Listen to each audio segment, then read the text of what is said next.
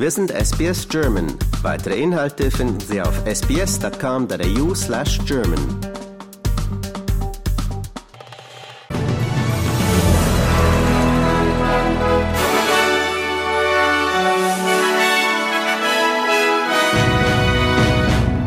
Stoltenberg fordert, den Abschluss der Untersuchungen zum Nord Stream-Anschlag abzuwarten. Greens sichern Labour ihre Unterstützung für den nationalen Wiederaufbaufonds zu und die Proteste in den Straßen der georgischen Hauptstadt Tiflis gehen weiter.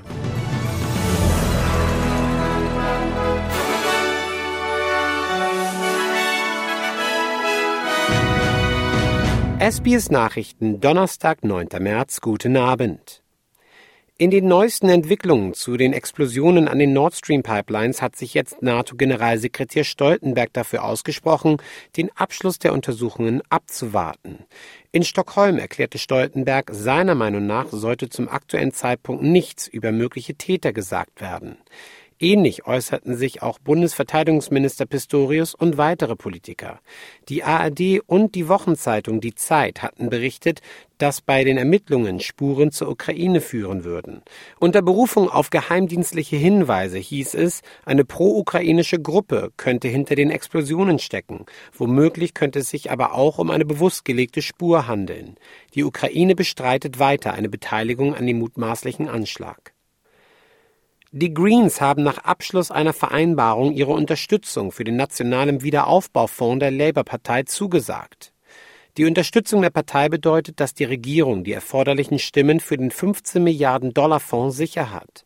Die Regierung hatte einer Änderung zugestimmt, die verhindern wird, dass der Fonds für Kohle- und Gasprojekte oder für das Fällen von natürlichen Wäldern verwendet wird.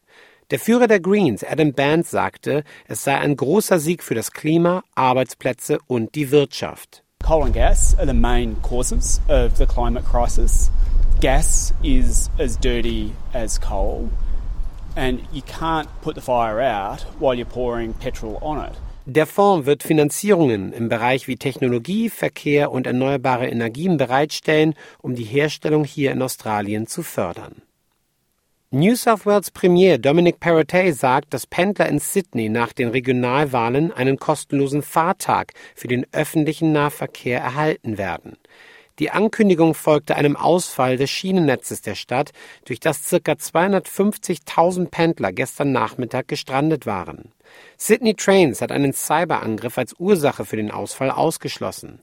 Der Geschäftsführer Matthew Longland erklärte, dass es sich um einen Komponentenausfall, genauer einen IT-Fehler in einem digitalen Teil des Systems handeln würde. Paratay entschuldigte sich für die Unannehmlichkeiten.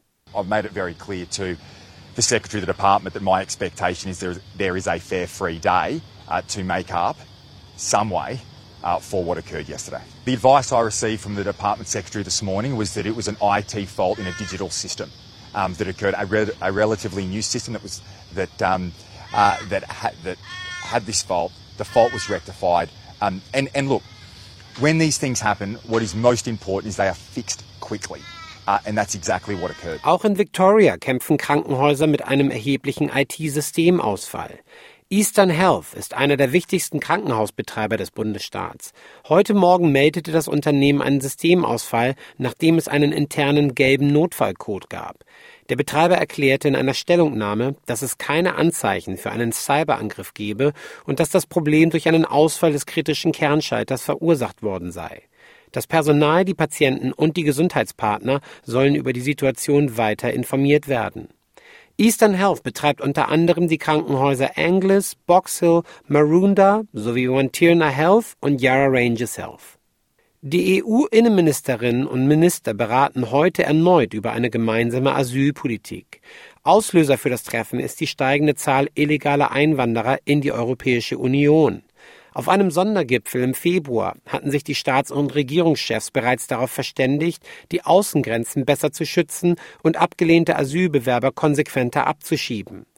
Die Innenminister wollen heute unter anderem über die Finanzierung dieser Maßnahmen sprechen. Ein weiteres Thema ist die Seenotrettung, vor allem mit Blick auf das jüngste Bootsunglück mit 70 Toten vor der süditalienischen Küste. Die Proteste in den Straßen der georgischen Hauptstadt Tiflis halten an.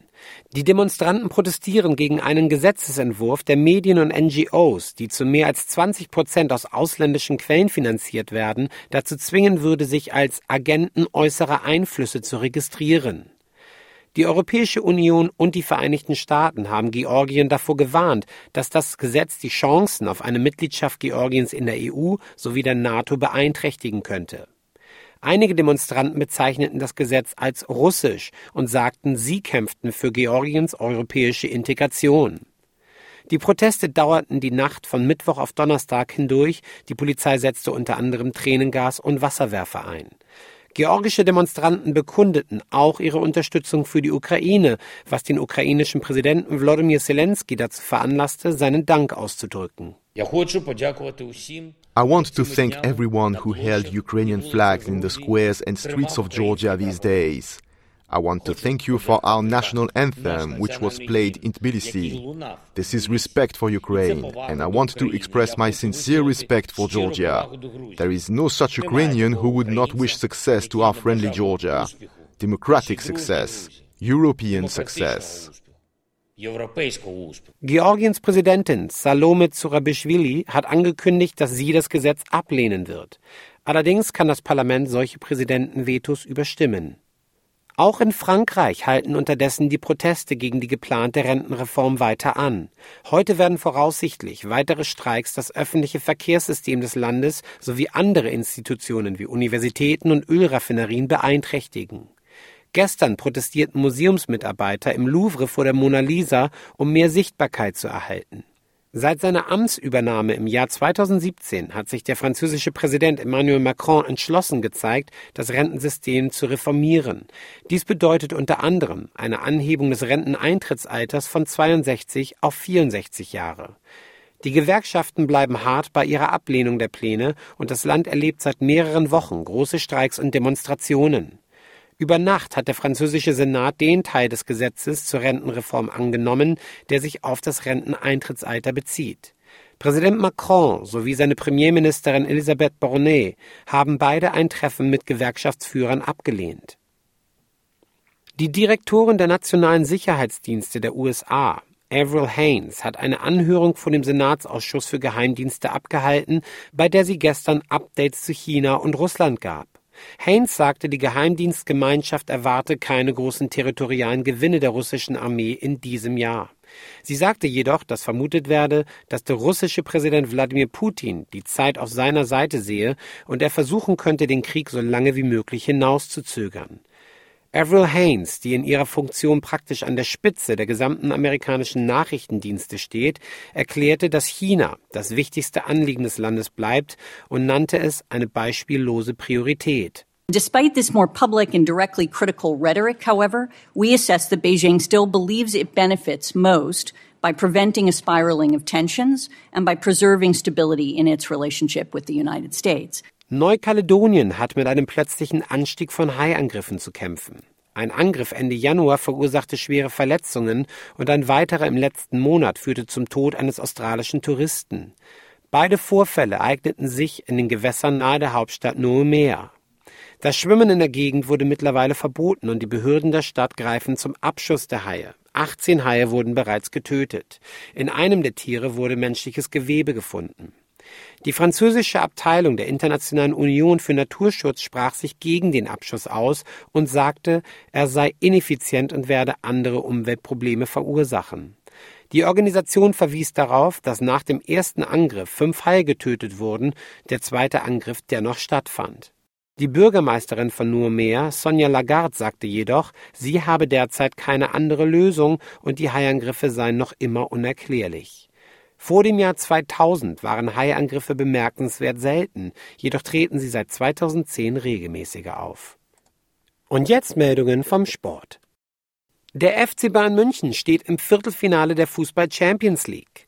Nach dem 1 zu 0 bei Paris Saint-Germain im Hinspiel gewannen die Münchner am Abend auch das Rückspiel zu Hause gegen den französischen Meister mit 2 zu 0. Die Treffer für die Bayern erzielten Choupo-Moting in der 61. Minute und der eingewechselte Serge Gnabry in der 89. Minute. Auf wen der deutsche Rekordmeister im Viertelfinale trifft, entscheidet sich bei der Auslosung am 17. März. Am 15. März hat RB Leipzig weiterhin die Chance, als zweiter deutscher Verein in das Viertelfinale einzuziehen. Im Hinspiel gegen Manchester City hieß das Ergebnis nach Abpfiff 1 zu 1. Und das war's vom Sport.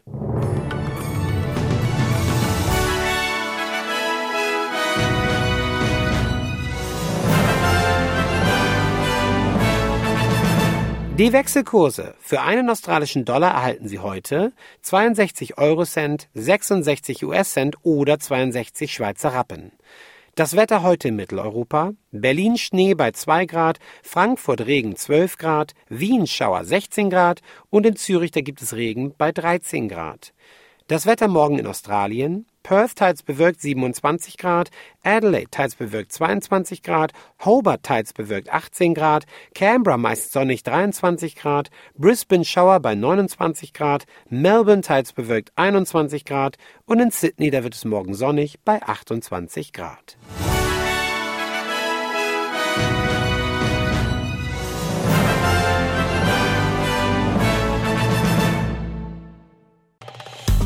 Liken, teilen und kommentieren Sie unsere Inhalte bei facebook.com/sbsgerman.